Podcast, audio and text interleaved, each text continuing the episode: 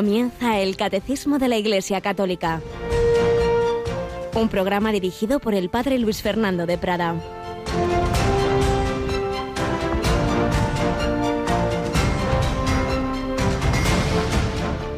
¿Y vosotros quién decís que soy yo?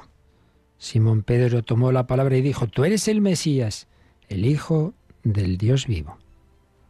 Y Jesús le respondió, Y tú eres Pedro, y sobre esta piedra edificaré mi iglesia, y el poder del infierno no la derrotará. Te daré las llaves del reino de los cielos, lo que ates en la tierra quedará atado en los cielos, y lo que desates en la tierra quedará desatado en los cielos. Alabado San Jesús, María y José, muy buenos días en este martes 22 de febrero. Es una fiesta de muchos siglos ya, la cátedra de San Pedro. Si vamos a la Basílica de San Pedro, vemos al fondo, tras una vidriera que representa el Espíritu Santo, esa paloma con unos rayos que brotan de allá y debajo, una silla de madera muy grande que según la tradición la usaría San Pedro, en cualquier caso, está ahí elevada y pues con mucha es la gloria, una gloria de Bernini y, representa esa cátedra, ese, esa piedra de la Iglesia Católica. Creyente es todo el que cree de alguna manera en, en Dios, lo trascendente, cristiano, el que cree que Dios se ha hecho hombre en Jesucristo, que Jesús no es un hombre más, un profeta más, sino verdaderamente la segunda persona de la Trinidad hecho hombre, el verbo hecho carne. Católico, el que cree que Jesucristo, el Hijo eterno de Dios, ha establecido un medio de comunicación con los hombres de todos los tiempos y de todos los lugares que llamamos la Iglesia, donde nos llega su palabra, su presencia, su acción a través de los sacramentos, su pastoreo, y que no ha dejado así como una cosa amorfa, sino organizada jerárquicamente y con una piedra, porque esa comunidad tenía pues diversos círculos ya en su vida y el círculo más cercano, los doce apóstoles, pero a su vez eh, dentro de ellos la piedra de Pedro. Tú eres Pedro, sobre esta piedra edificaré mi iglesia. Pedimos que pida al Señor esa visión de fe, más allá de las personas humanas que han ocupado esa silla de Pedro a lo largo de la historia, santos, mártires muchos y hombres muy indignos también, mucho. Pues de todo ha habido en la, en la historia de la Iglesia visión de fe porque Jesucristo se ha comprometido a esa asistencia del Espíritu Santo, a que cuando el Papa habla como Papa, repito, a nivel particular e individual, eso es otra cuestión, pero y sobre todo cuando lo hace con el grado máximo de magisterio, el Señor ha prometido que ahí es Él quien habla, está la infalibilidad, quien asiste para que no haya error, para ser más precisos. Por eso, esa visión sobrenatural de los papas. Luego te gustará más este, el otro, históricamente tal cosa, tal otra, todo lo que quieras. Pero como católico es esa visión de fe. Tú eres Pedro, sobre esta piedra edificaré mi iglesia. El poder del infierno no la derrotará, anda que no ha tenido y tiene ataques por todos lados, tormentas que parece que se va a hundir la barca. No se hundirá. Esa frase está escrita en lo alto de la Basílica de San Pedro en latín y griego. Esas palabras de Jesús a Pedro. Pues así, así será hasta el fin de los tiempos porque aunque el maligno ataque, pues no va a poder contra la Iglesia de Cristo. Pues esa es nuestra fe, nuestra esperanza, nuestro amor al Señor, a Pedro, hoy al Papa Francisco y a todos los que el Señor pues vaya ha elegido y siga eligiendo para esa mm, piedra, para esa, ese punto fundamental del edificio.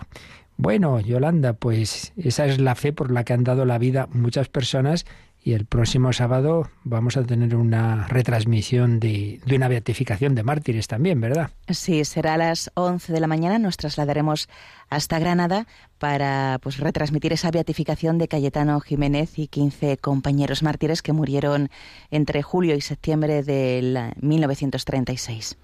Hombres que han dado la vida por la fe católica. Católicos creemos en Jesucristo, el Hijo de Dios, que a través de la Iglesia se nos comunica, alimenta nuestras almas y nos transmite su palabra.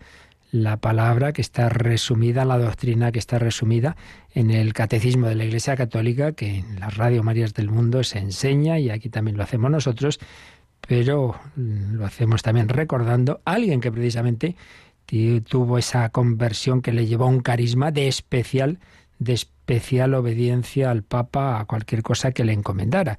Íñigo de Loyola, con esa compañía de Jesús que añadió a los votos tradicionales un voto especial de, ir donde el Papa mandara a cualquier jesuita, como hizo con, con Francisco Javier yéndose al extremo oriente, pero bueno, no corramos. Todavía estábamos en Íñigo ahí en lucha entre su espíritu mundano y la gracia de Dios que iba entrando en él, pues seguimos recogiendo pinceladas de la vida de Íñigo de Loyola cuando estamos todavía en ese año naciano que va a culminar en una fecha preciosa. El 12 de marzo, cuando termina la novena de la gracia, se van a cumplir los 400 eh, años de la canonización de Ignacio de Loyola, Francisco Javier, Teresa de Jesús, San Isidro Labrador y también San Felipe Neri. Va a ser la clausura solemne de ese año ignaciano, pues qué maravilla, qué santos ha dado la, la, España. Ya como veis, cuatro grandes santos españoles, más otro, Felipe Neri, que fue amigo también de San Ignacio de Loyola en Roma. Con fe católica seguimos adelante.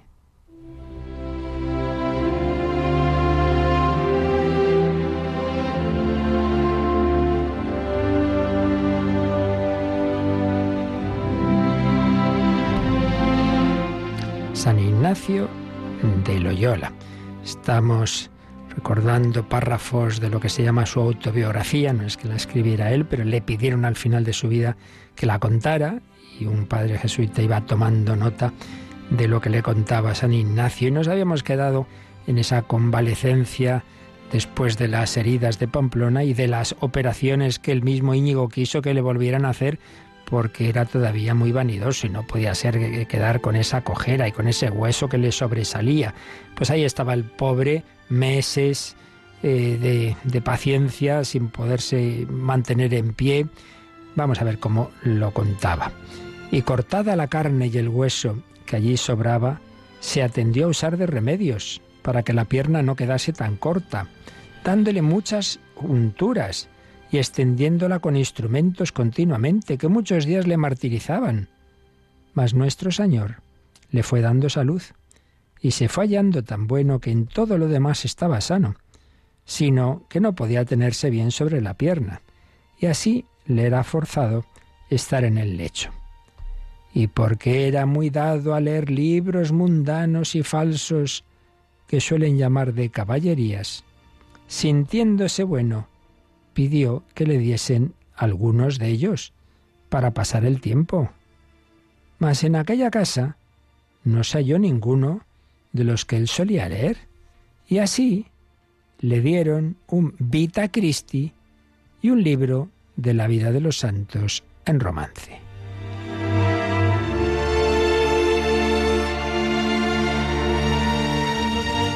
Por los cuales, leyendo muchas veces, Algún tanto se aficionaba a lo que allí estaba escrito, mas dejándolos de leer, algunas veces se paraba a pensar en las cosas que había leído, otras veces en las cosas del mundo que antes solía pensar.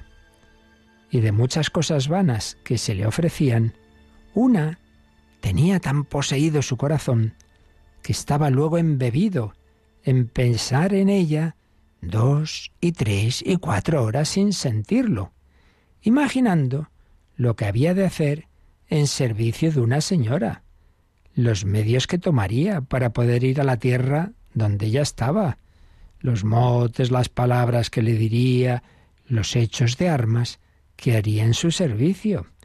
Y estaba con esto tan envanecido que no miraba cuán imposible era poderlo alcanzar, porque la señora no era de vulgar nobleza, no condesa ni duquesa, mas era su estado más alto que ninguno de estas.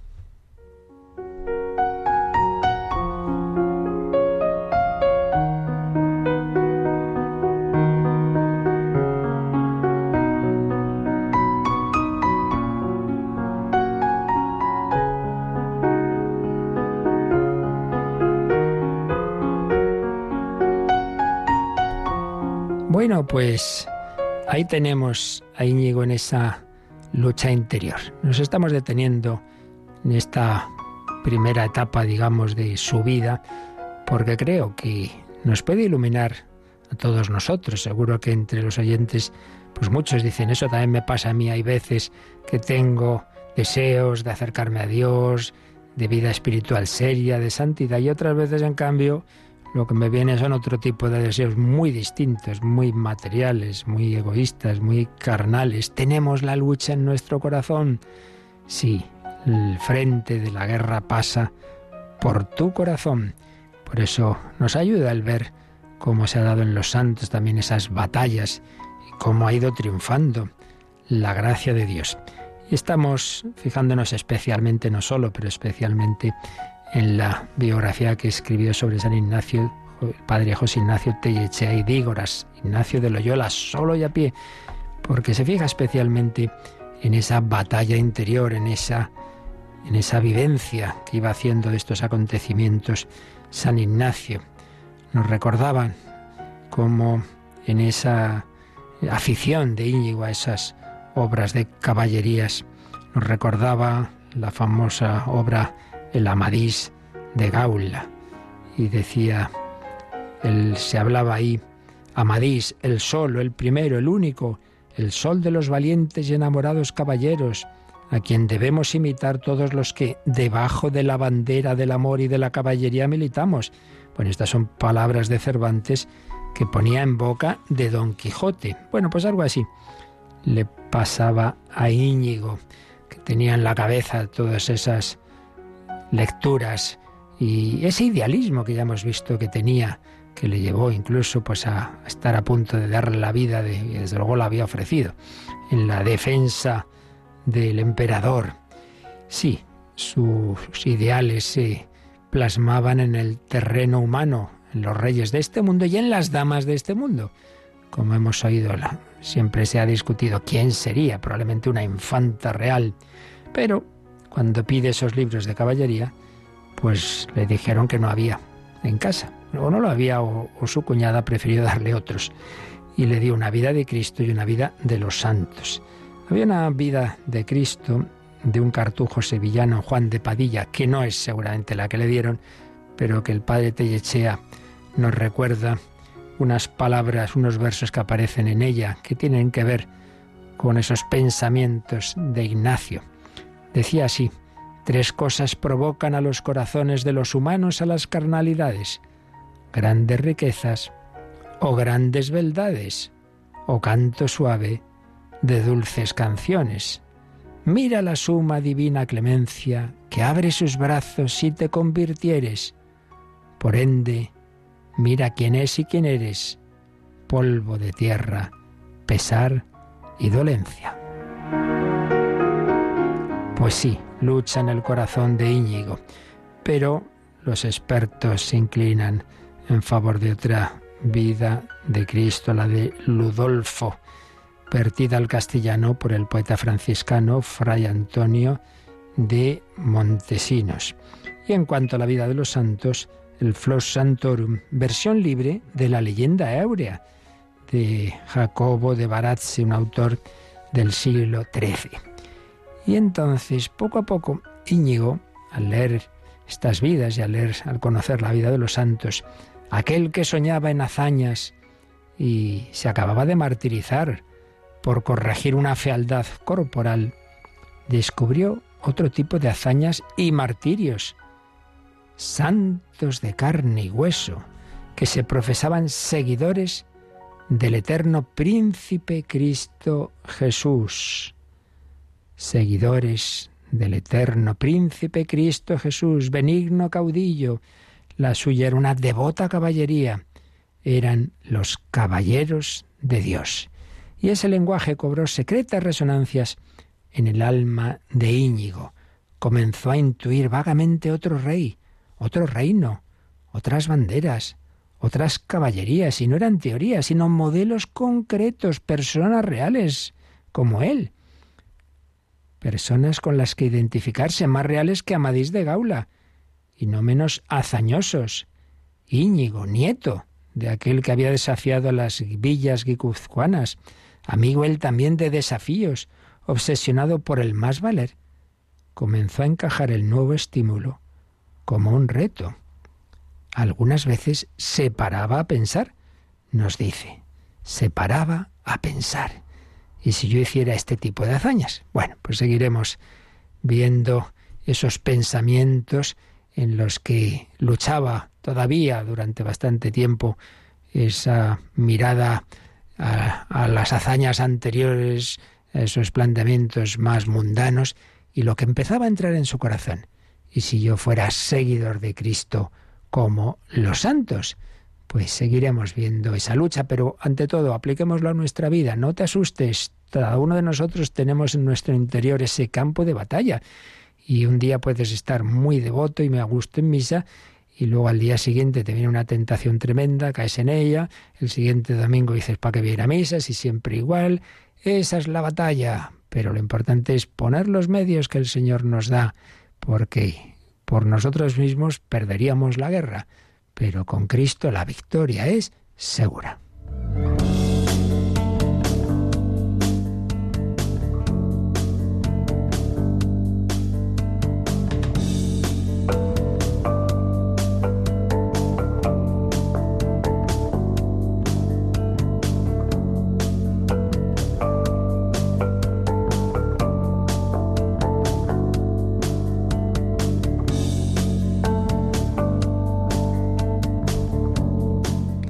Una ayuda de la gracia de Dios que el Señor nos puede comunicar de muchas formas, pero que la forma ordinaria, la más segura, la que Él se ha comprometido a darnos a través de la Iglesia que Él ha instituido, es la liturgia y dentro de ella especialmente los sacramentos que muy prontito ya empezaremos a ver uno detrás de otro. La liturgia. Pero estamos todavía acabando los ultimísimos números de esta parte general sobre qué es la liturgia y concretamente el último apartado que nos habla de la diversidad litúrgica, los matices, la pluralidad que puede haber dentro de ella, dentro de la unidad del misterio. Y hemos estado viendo en días anteriores que esto de unidad y diversidad no solo se da en la liturgia, sino un poco en todos los campos de la Iglesia. Lo esencial es la unidad es una nota de la Iglesia, una, santa, católica y apostólica, pero unidad no es uniformidad. Y por eso hemos visto que ya en la misma escritura, sin ir más lejos, en, las vidas de Cristo que, y, y, los relatos de su enseñanza, que son los cuatro evangelios, pues nos transmiten al mismo Jesucristo, pero cada evangelista con sus matices, claramente, claramente. Y lo mismo podemos decir de San Pablo, de San Pedro, los demás autores del Nuevo Testamento. Unidad y diversidad en la escritura, unidad y diversidad en las escuelas teológicas desde el principio, Alejandría, Antioquía, eh, la escuela atomista, la escuela franciscana, eh, la, jesuítica, etcétera, etcétera, eh, dentro de la unidad de la fe, que está sintetizada en los credos y en los catecismos que aprueba el Supremo Magisterio de la Iglesia, pero que luego están esos matices. Unidad y diversidad en la teología, unidad y diversidad en la liturgia, que es lo que aquí estamos viendo, en los estilos apostólicos, en los carismas, tanto de la vida religiosa, pues eso, distintos carismas de vida consagrada, contemplativa, activa, eh, sociedades de vida apostólica, eh, de enseñanza, de atención a enfermos, de misiones, etcétera, etcétera, etcétera. Unidad y diversidad a fin de cuentas, a imagen y semejanza de la Santísima Trinidad. Dios es uno y a la vez trino. Y todo eso se refleja, se refleja en todos los campos de nuestra vida, unidad y diversidad en las espiritualidades, en las formas de oración. A uno le va más un estilo carismático, otro le va más un estilo más meditativo, otro más contemplativo, etcétera, etcétera. Bueno, pues terminamos este apartado de unidad y diversidad con lo que se refiere a cómo uno de los factores que introduce una diversidad es la adaptación a los pueblos, a las culturas donde se anuncia el Evangelio. Por eso el último apartadito es liturgia y culturas. Ya vimos lo esencial que viene sintetizado en el número 1204, donde se hablaba de cómo la celebración de la liturgia, que esencialmente es la misma en todos los lugares y tiempos, sin embargo, se debe adaptar al genio y cultura de los diversos pueblos. Poníamos el ejemplo más claro y más sencillo de la catequesis. Los mismos misterios no los explicamos de la misma forma a niños de 6 años, de 12, de 20 o catequesis de adultos. Obviamente que no, y es lo mismo, pero se adapta a las edades. Pues también hay una adaptación a las culturas, pues no es lo mismo pues, pues evidentemente la mentalidad romana que, la de China o, o, la de América, pues en ese sentido hay siempre una adaptación para la cual desde hace ya, pues no sé si unos 40, 50 años, apareció un neologismo, que oíamos como lo comentaba San Juan Pablo II en su exhortación Catequesis Tradende, esa palabra, ese neologismo es inculturación. Así como hablamos de encarnación, el logos eterno, el verbo se ha hecho carne, carne concreta, eh, se ha hecho varón, en un tiempo concreto, en una cultura concreta, ha aprendido unas lenguas concretas. Bueno, la encarnación implica asumir, asumir unas características de un tiempo, de un lugar, etcétera. Bueno, pues también la inculturación significa que ese mensaje y, presencia de Cristo en la liturgia eh, asume en cada país, en cada cultura, en cada eh, lugar del mundo y en cada época también, pues también un, un, vestido distinto. Evidentemente nuestro Señor no apareció vestido con, con traje de y corbata, una americana, eh, no, vestía como vivía, vestía la gente de aquella época. Bueno, pues y, era, y, si hubieras hecho hombre hoy, pues, pues se habría adaptado a, a cómo lo hacemos hoy día. Pues lo mismo, también, bueno, lo mismo, análogamente, la Iglesia pues se reviste su mensaje pues de, las formas culturales. Y poníamos también el ejemplo muy simpático y que da que pensar, ¿no? Apariciones aprobadas de la, de, la Virgen María, pues no aparece el mismo rostro en Lourdes, en Fátima o en Guadalupe, México. Guadalupe, México, pues parece, pues eso, una mujer de, de, esa, de, esa, de esa tierra. Bueno, pues nos quedan un par de números de este apartadito Liturgia y Culturas que vamos a leer, Yolanda. En primer lugar, el 1205 que realmente es una cita de, San Juan Pablo II en una carta apostólica Vicesimus Quintus Annus. Lo leemos. En la liturgia, sobre todo en la de los sacramentos, existe una parte inmutable, por ser de institución divina, de la que la Iglesia es guardiana, y partes susceptibles de cambio, que ella tiene el poder y a veces incluso el deber de adaptar a las culturas de los pueblos recientemente evangelizados. Pues son, como os digo, palabras de San Juan Pablo II que nos recuerda esto, pues que es muy importante, que en la liturgia y particularmente en los sacramentos, una de cuyas notas fundamentales, como ya vimos, es que su institución es divina, porque vienen de nuestro Señor Jesucristo, a diferencia de otras realidades que llamamos los sacramentales, otras, en fin, diversos actos litúrgicos que son ya instituidos por la Iglesia, pues claro, si vienen de nuestro Señor Jesucristo, evidentemente la Iglesia, lo que viene del Señor, pues tiene mucho cuidado en, no, en, no tocarlo. Por eso hay una parte inmutable. Pues como no podemos cambiar los mandamientos, pues ha dado Dios, eso no son mandamientos, digo, los mandamientos de la ley de Dios, otra cosa son los de la Iglesia, lo que la Iglesia ha instituido en el siglo tal puede cambiarlo en el siglo cual, pues eso sí, es verdad pues también en los sacramentos, en la liturgia, hay una parte inmutable, lo esencial, y luego hay una parte ya que, que, bueno, pues es así, se ha ido adaptando y debe hacerse incluso, dice aquí. Hay una parte inmutable por ser de institución divina, hay partes susceptibles de cambio que la Iglesia tiene el poder y a veces incluso el deber de adaptar a las culturas de los pueblos recientemente evangelizados. Si resulta, por poneros un ejemplo muy sencillo, que aquí, eh, eh, en, esta, en este lugar del mundo, tiene más sentido de reverencia, una inclinación profunda, de, de inclinar la todo el, toda la espalda, toda la cabeza y una inclinación profunda se le da, digamos, es más signo de veneración que la genuflexión, bueno, pues en este lugar, en vez de hacer la genuflexión ante el Santísimo, hacemos la inclinación profunda. Cosa que, por cierto, eh, los, hay monjes, yo lo he visto, los cartujos, que no se dirá que no tienen, en fin, tradición, devoción y, toda, pues, toda una, eh, una, una, espiritualidad profundísimamente contemplativa, pues también hacen esa inclinación profunda.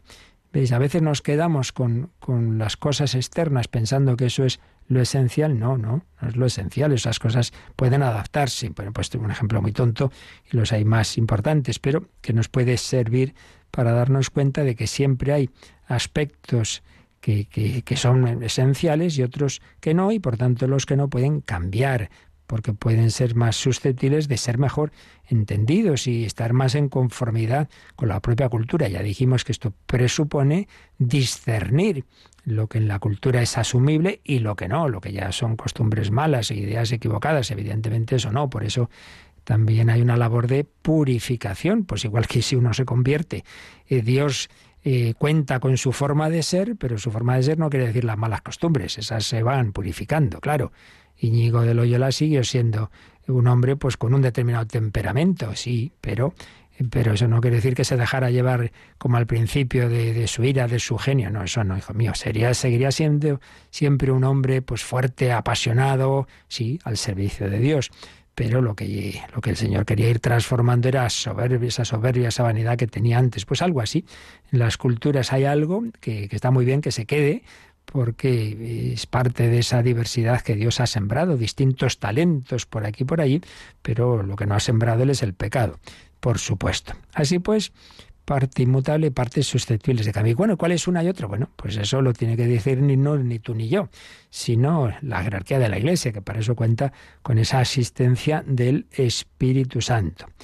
Vamos a ver, aquí nos citan, nos dice el Catecismo, que algo de esto ya nos dijo en un número anterior que nos aconseja releer. Es el 1125, cuando estábamos dando los elementos fundamentales de sacramentología, es decir, lo que es la doctrina de los sacramentos en general. Luego, como digo, ya veremos cada sacramento en particular. Pero hablando de los sacramentos en general, una de las características son sacramentos de la fe. Y ahí estaba este número 1125 que vamos a repasar. Por eso, ningún rito sacramental puede ser modificado o manipulado a voluntad del ministro o de la comunidad Incluso la suprema autoridad de la Iglesia no puede cambiar la liturgia a su arbitrio, sino solamente en virtud del servicio de la fe y en el respeto religioso al misterio de la liturgia. Aquí se nos dicen cosas muy importantes. En primer lugar, que ningún rito sacramental puede ser modificado o manipulado por un ministro, es decir, por un sacerdote, un obispo o una comunidad.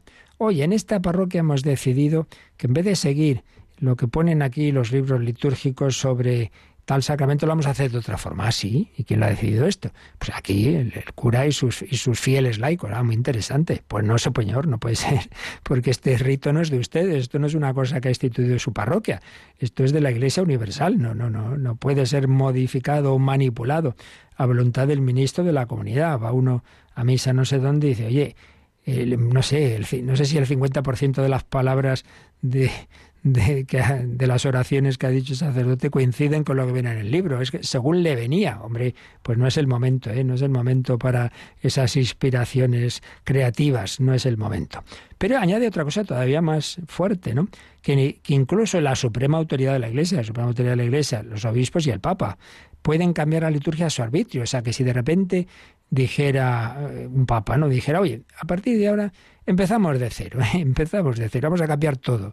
Esto, eh, primero va a haber tal cosa, luego tal otra, no sé qué, cambiamos la... Oiga, que no es así. Una cosa es la adaptación de lo que se ha recibido, pero siempre no hay que olvidar que esto el mundo de hoy lo olvida, lo mismo pasa con la doctrina. La Iglesia puede cambiar su doctrina sobre la moral, pero vamos a ver, ¿cómo puede cambiar su doctrina sobre la moral si viene de Dios? Que somos, nosotros estamos por encima de Dios y de su palabra. Otra cosa es interpretarla cada vez con más precisión, adaptarla a las nuevas circunstancias y bueno, pues e, ese tipo de, de evolución en lo que se refiere a las cosas, circunstancias que no había hace X tiempo y ahora las hay. Pero no, que no se puede contra, ir contra lo que viene de, Dios, de lo que nos ha revelado Dios. Bueno, pues esto pasa en la fe y pasa también en la liturgia, por lo menos en la sacramental, porque como acabamos de ver, eso no, eh, no viene de una institución humana, viene de Jesucristo. Entonces, si esto viene del Señor, pues eso, eso no podemos cambiarlo. Luego podremos cambiar y lo cambiamos, pues que se haga de tal forma, de tal otra, en tal lengua, en tal otra, pues sí, desde luego, porque si tuviera que ser eh, tal como lo dice el Señor, entonces todo lo haríamos en arameo. Y claro, eso también se olvida, ¿no? Que a veces uno se aferra a determinada lengua, oiga, que, que en esto ha habido cambios, ¿no? Y también ahora los puede haber.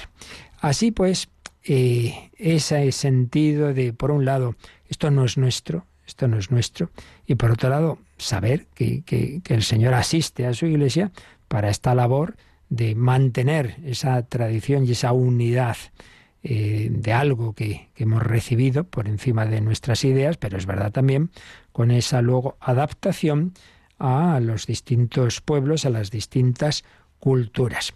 Y en este sentido volvemos, como en tantas ocasiones hemos ido haciendo, a recoger algunas de las ideas que escribía el entonces cardenal Joseph Ratzinger en esta obrita El espíritu de la liturgia. También habla de, este tema, de la adaptación y de, de, unidad y diversidad, y señalaba cómo la liturgia divina, que es como se la llama en Oriente, está profundamente configurada por el hombre y su sensibilidad, de modo semejante a como lo está la palabra escrita.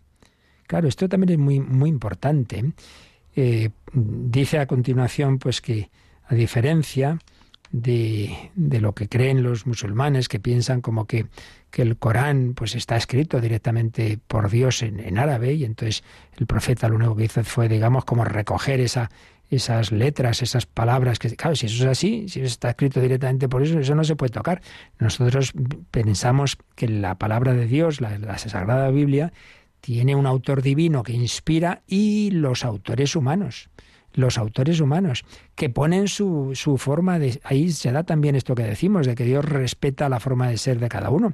Entonces, el mensaje que Dios quiere transmitirnos eh, lo inspira, el Señor hay una inspiración bíblica, pero lo hace a través de las diversidades de forma de ser, de escribir, del mejor o peor griego que tiene Juan, que tiene Lucas, que tiene Pablo, el mejor o peor hebreo que tiene tal profeta, tal otro, y por eso hay también una, una diversidad en, en, ese, en ese ropaje exterior, digamos, de la revelación. Eso es importante. Por eso es verdad que uno de los factores para interpretar bien la Biblia, pues es claro, estudiar eso, la lengua, la cultura, etcétera, etcétera. Nosotros tenemos esa, esa concepción de que, de que es palabra divina, pero que hay también unos autores humanos que hay que conocer y que por eso uno ve una evolución también desde los primeros libros de la Biblia hasta el último, pues es lógico, en todos los sentidos, pero siempre como instrumento de una palabra de Dios y la palabra de Dios es la que no cambia, luego cambian eso las formas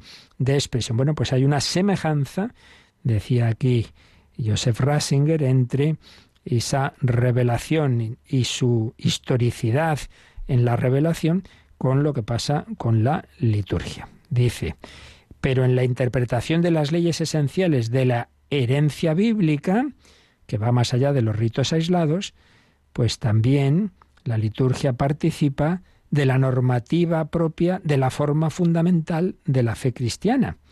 Entonces viene a decir que es algo así como que sí, la teología ha ido avanzando, se han ido haciendo diversas Em, distintas escuelas teológicas, pero siempre manteniendo las grandes profesiones de fe de la Iglesia antigua, los grandes credos, el de Nicea, el de Constantinopla, etcétera. Eh, eso siempre es punto de referencia. Eh, dice, bueno, pues análogamente, análogamente, la liturgia también, sí, va evolucionando, pero nunca contra, contra lo, lo esencial que se ha recibido de la tradición.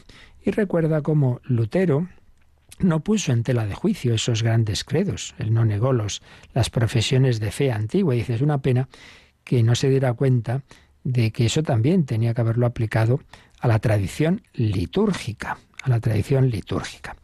Entonces, así como él se cargó la tradición eh, y solo se quedó con la escritura, sola escritura, y a partir de ahí, pues también, pues solo se quedó con con dos sacramentos, fue quitando de aquí y de allí. Y bueno, pues dice, decía Joseph Ratzinger, el sola escritura no puede fundamentar la Iglesia y la dimensión comunitaria de la fe. La escritura solo es escritura si vive en el sujeto vivo que es la Iglesia. Esto es muy importante, lo hemos dicho muchas veces. No fue primero la Biblia y luego o para ser más precisos, primero el Nuevo Testamento y luego la Iglesia. No, primero nace la Iglesia y se predica y se celebra. Hay una tradición y después poco a poco se va poniendo por escrito pues lo esencial de lo que se estaba ya transmitiendo. Por tanto, la, la escritura nace en un pueblo, en el pueblo de Dios. El Antiguo Testamento es muy posterior a que ya Dios actuaba en Abraham, etcétera, etcétera. Pero luego, pues eso, lo que se está viviendo y transmitiendo, nace un libro, por así decir, un libro de libros, la Biblia, en ese contexto histórico. Pues, pues también nace el nuevo pueblo de Dios, la Iglesia, mm, vive y en, y en, esa historia suya es donde van haciendo el Nuevo Testamento. Por tanto, es absurdo coger el Nuevo Testamento, en la Biblia en general, como si hubiera caído del cielo. Entonces yo me baso en este libro, así por mí, yo, que no soy de la Iglesia, lo cojo en el siglo XXI y digo que hay que, pero vamos a ver que este libro es fruto de una historia de un pueblo, ¿sabe usted? Entonces no puede cogerlo fuera de ese pueblo, fuera del pueblo de Dios, fuera de, esa iglesia en la que ha nacido este Nuevo Testamento. Pues después de recordar esto, decía Joseph Rasinger, tanto más absurda resulta la pretensión de algunos de intentar construir la liturgia basándose en la sola escritura.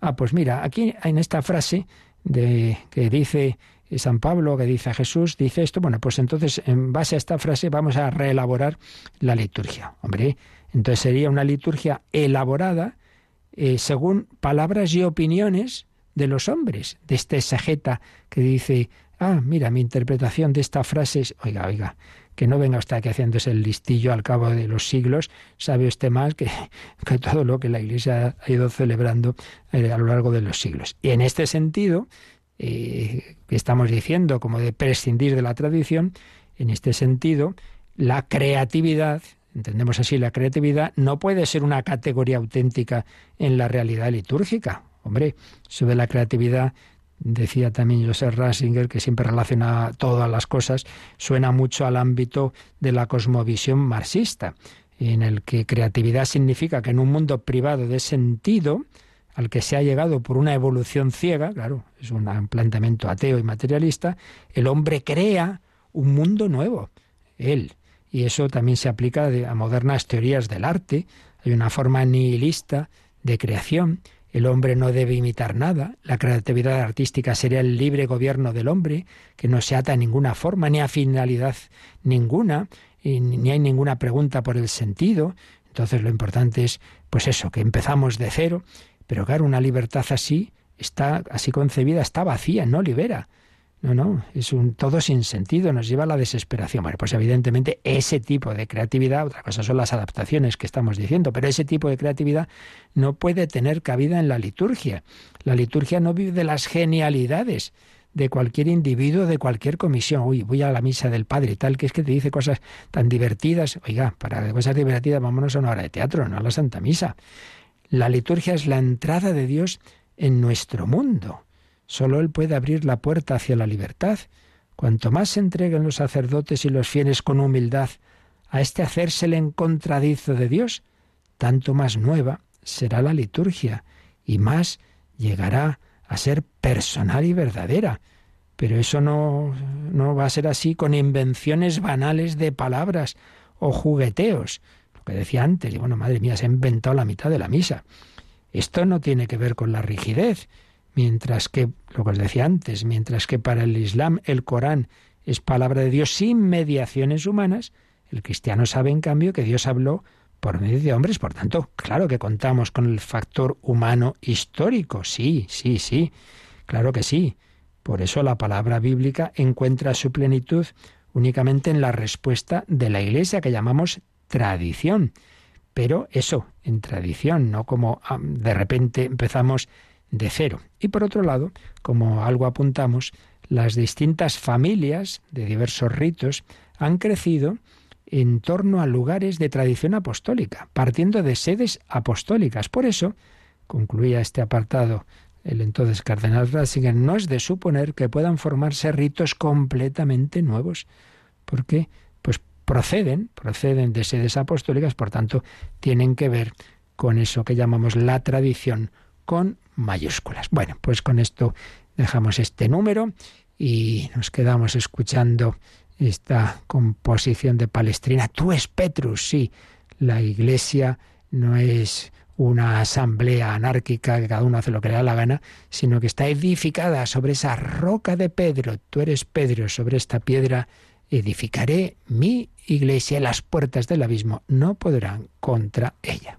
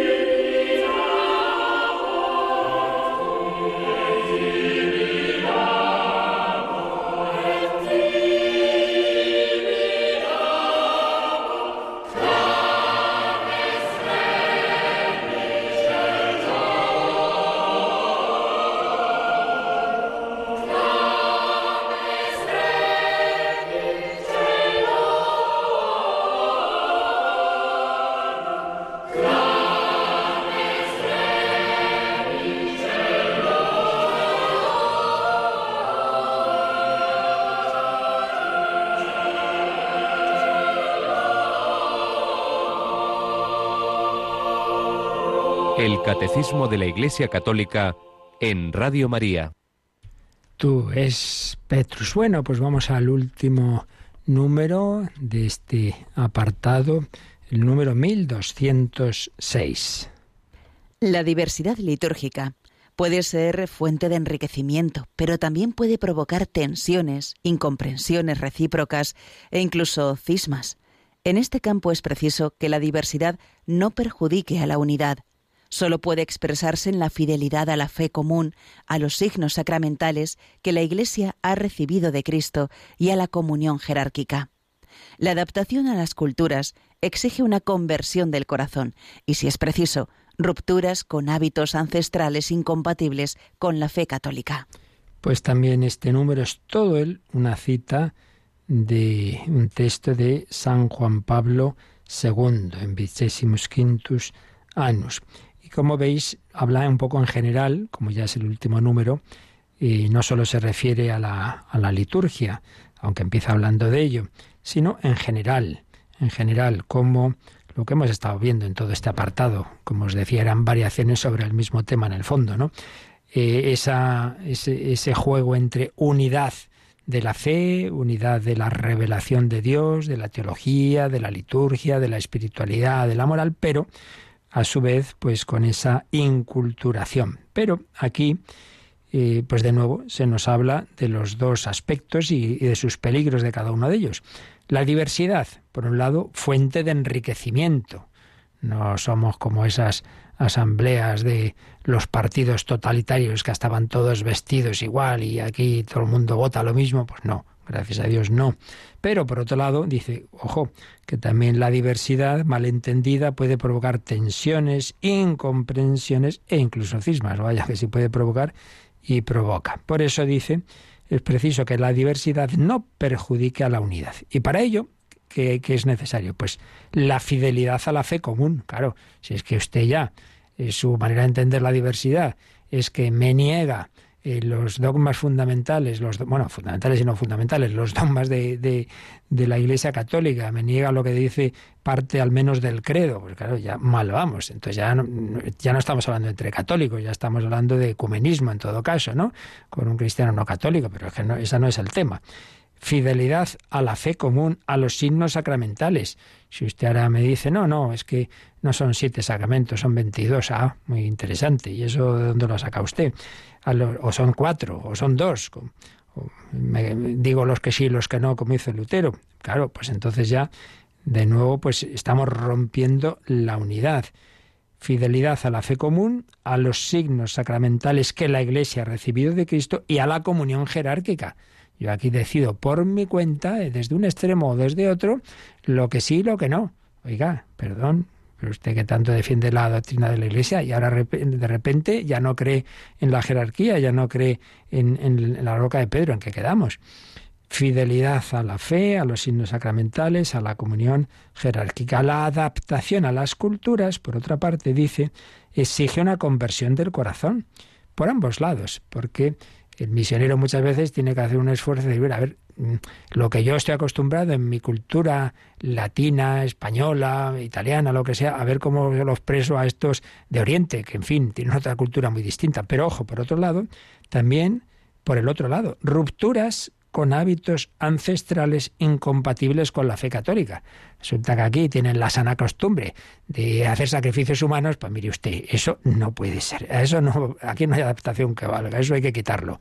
Y aquí tienen la sana costumbre de tener cinco mujeres. Pues mire usted, eso no es un tema cultural, es un tema moral que, que es también cultural, sí, pero una cultura, pues eso, dominada por, por el corazón duro, eso que le, cuando le plantean a Jesús, ¿eh? Moisés permitió el divorcio, dice, por la dureza de vuestro corazón, pero al principio no fue así, al principio y a partir de ahora tampoco, porque ahora vais a recibir una efusión del Espíritu Santo que va a permitir vivir conforme Dios pide, que por cierto, esto ayuda entender esa pregunta que tantas veces sale, ¿no? Bueno, pero es que en el Antiguo Testamento hay cada cosa y la violencia, no sé, sí, sí, Dios tolera y Dios permite pues cosas que no le gustan un pelo. No pensemos que le, le gusta pues todas esas violencias, esas guerras, como no le gusta la, la, poligamia, como no le gustaba que, que tuvieran eh, este tal mujer, tal otra, no sé qué, no sé cuántos, como por ejemplo cuando eh, Israel era gobernada por los jueces y entonces el pueblo pide un rey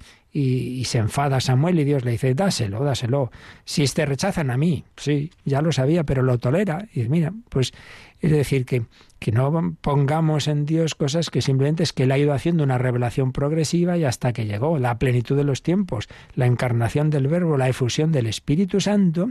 Bueno, pues igual que hay que tolerar muchas cosas en la educación, de, los niños, de las personas en general, para poco a poco ir elevando. No puedes hacer todo de golpe, puedes pedir todo de golpe. Pues eso ha hecho también el Señor, ¿no?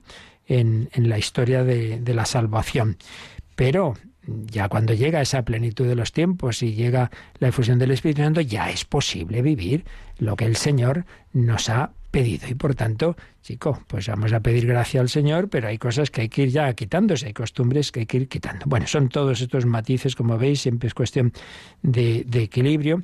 Y añadamos simplemente, de nuevo, en el librito de Joseph Rasinger, El espíritu de la liturgia, que cuando, cuando dice unas palabras sobre la inculturación, insiste en que no basta un cambio en las formas externas, sino ante todo que hay que crear, cuando llega el Evangelio a una determinada región del mundo, una cultura cristiana en todas sus dimensiones, no solo en, las formas litúrgicas, sino una cultura de la comunión, de la asistencia social, del respeto a los débiles, de la superación de las diferencias de clase, una cultura que ofrezca la formación de la razón y del corazón, una cultura política y jurídica, una cultura del diálogo, del respeto a la vida. Bueno, en definitiva, lo que pasó en lo que llamamos la cristiandad, un proceso de siglos, de siglos, de nuevo la paciencia de Dios, de siglos, para ir transformando, ir cogiendo lo mejor de la herencia griega, romana, luego la vitalidad de los pueblos bárbaros, que eran bastante brutitos, y todo e, con ese esa síntesis, pues el Espíritu Santo fue poco a poco purificando y transformando y al final genera esa cultura cristiana de las sumas teológicas, de la Divina Comedia de Dante, de las catedrales maravillosas que tenemos en Europa, etcétera, etcétera, etcétera eso que algunos que todavía se han quedado con los mitos de los ilustrados sobre la edad, la negra edad media, mire usted, está usted un poco anticuado, ¿eh? hace mucho que, que, se, que se valora muchísimo lo, lo, la, realmente la, toda la, la, belleza de todos los tipos de esa edad media tan defenestrada. ¿Por qué? Claro, pues porque lo hacen enemigos de la Iglesia. Y como saben que la cultura de la Edad Media fundamentalmente está inspirada por la Iglesia Católica, por eso la tienen que atacar. Bueno, pues muy bien, pues no es así. Compare usted, simplemente vaya, vaya a cualquier catedral gótica. Dígame si eso se hace, uno lo hacen unos brutos que no saben nada eh, y que no tienen un sentido de belleza y artística. En fin, lo, lo brutos son las cosas que hacemos ahora. Una verdadera inculturación conduce a la obra artística que interpreta el mundo a la luz de Dios. La cultura es educación. Claro que sí, entendiendo esta palabra en su sentido más profundo, apertura interior del hombre a sus posibilidades. Y en el ámbito religioso, decía una cosa también muy importante, Joseph Ratzinger, la cultura implica la religiosidad, la inculturación implica la religiosidad popular, muy importante la religiosidad popular en la que el misterio de Cristo se convierte en algo muy cercano al hombre. La devoción a la pasión de Cristo, en la que los pueblos sufrientes, está aquí hablando en particular de los pueblos evangelizados en América, ¿no? Por, por, por España, por Portugal, etcétera, ¿no? Todos esos pueblos, qué importante es la religiosidad popular y cómo esos pueblos sufrientes después de los terroríficos dioses de su pasado, sus sacrificios humanos, de los incas, etc., reconocieron con agrado al Dios compasivo, la piedad mariana, en la que se experimenta profundamente el misterio de la encarnación de Dios, la ternura de Dios. Sí, la religiosidad popular es el humus sin el cual la liturgia no puede desarrollarse desgraciadamente muchas veces fue despreciada por algunos que le daban mucha importancia a la liturgia y lo entendían mal y entendieron mal la reforma posconciliar, como si lo único importante es la liturgia y lo demás son, son supersticiones y eh, aquí la gente inculta, por Dios, ese espíritu nunca es bueno, ese desprecio de lo popular nunca es bueno. Hay la gente tocando las imágenes. Oiga, usted como, como, como la madre quiere tocar y besar a su hijo, pues normal, hombre que, aquí todo muy, muy, muy solemne y muy digno, aquí este señor muy intelectual. Dios pues se fija en los humildes y los sencillos y, respeta ese estilo. Por tanto, en la inculturación, una última palabra sobre esto, la importancia de la religiosidad popular. Bueno, me he alargado un poquito para ya terminar este el comentario de este apartado con el número 1206, solamente nos quedarían los tres números de resumen de este apartadito que veremos mañana. Se nos ha ido ya el tiempo, pero bueno, si queréis dejar alguna consulta para mañana, pues la podéis enviar al correo catecismo arroba Por eso, pues no creo que nos dé tiempo ahora a preguntas, aunque bueno, si llegan las dejamos para mañana, pero vamos a dejar todavía un momento musical para que podáis eso, como os digo, eh, sea por teléfono o sea por correo o por WhatsApp y ya mañana las responderíamos. Y nos recuerda ahora una cuñado cómo podéis enviar vuestras consultas. Participa en el programa con tus preguntas y dudas. Llama al 91005 9419. 91005 9419 Puedes escribir un mail a catecismo o escribirnos un mensaje al teléfono de WhatsApp 668 594 383 668 594 383.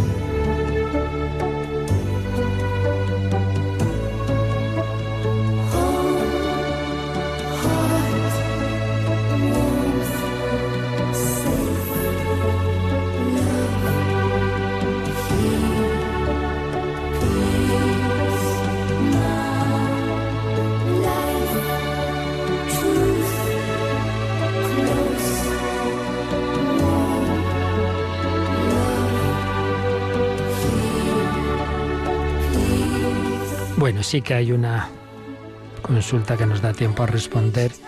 Dice, felicidades por el programa. Mi pregunta es, cuando estás en el lecho de muerte, ¿uno puede ya saber dónde irá, al cielo, al purgatorio o al infierno? Pues no, uno tiene que confiarse en la misericordia divina. Hombre, hombre, yo diría que desde luego una persona que, que, que está, pues eso, buscando a Dios y, y que ha pedido perdón de sus pecados y si ha recibido... Hombre, al infierno es difícil pensar, desde luego, eh, porque si Dios quiere salvarnos y el hombre también quiere, pues no va a ir a fastidiarnos, ¿no? o sea, en ese sentido... Pero es verdad que en último término solo Dios lo sabe. Y luego ya lo del cielo y el purgatorio, eso sí que solo Dios lo sabe hasta qué punto nuestra alma está plenamente purificada o ha recibido esas gracias finales de los sacramentos, de las indulgencias, hasta qué punto ya implican que no necesitará una purificación suplementaria, digámoslo así, en el purgatorio, que es lo más habitual, o no. Eso solo Dios lo sabe. En cualquier caso, siempre es confiar en el Señor y decirle, hombre, Señor, yo acudo a tu misericordia. Todo el que pide misericordia, el que confía en el Señor, el que se apoya en su sangre redentora, el que se arrepiente de sus pecados, desde luego pensar en la condenación pues no, no tendría sentido. Otra cosa es que desde fuera nunca podemos saber, ¿no? Pues en qué situación interior está cada persona. Pero si es uno mismo el que tiene esa actitud y, y el de su parte ha pedido la ayuda de Dios y de la Iglesia, pues hombre, en cualquier caso sería lo esencial es la salvación, que esa salvación implique todavía una purificación. El purgatorio, bueno, pues eso ya Dios sabrá. Bueno, pues damos gracias al Señor por sus dones y beneficios y le pedimos su bendición para este día. La bendición de Dios Todopoderoso, Padre, Hijo y Espíritu Santo, descienda sobre vosotros. Alabado sea Jesucristo.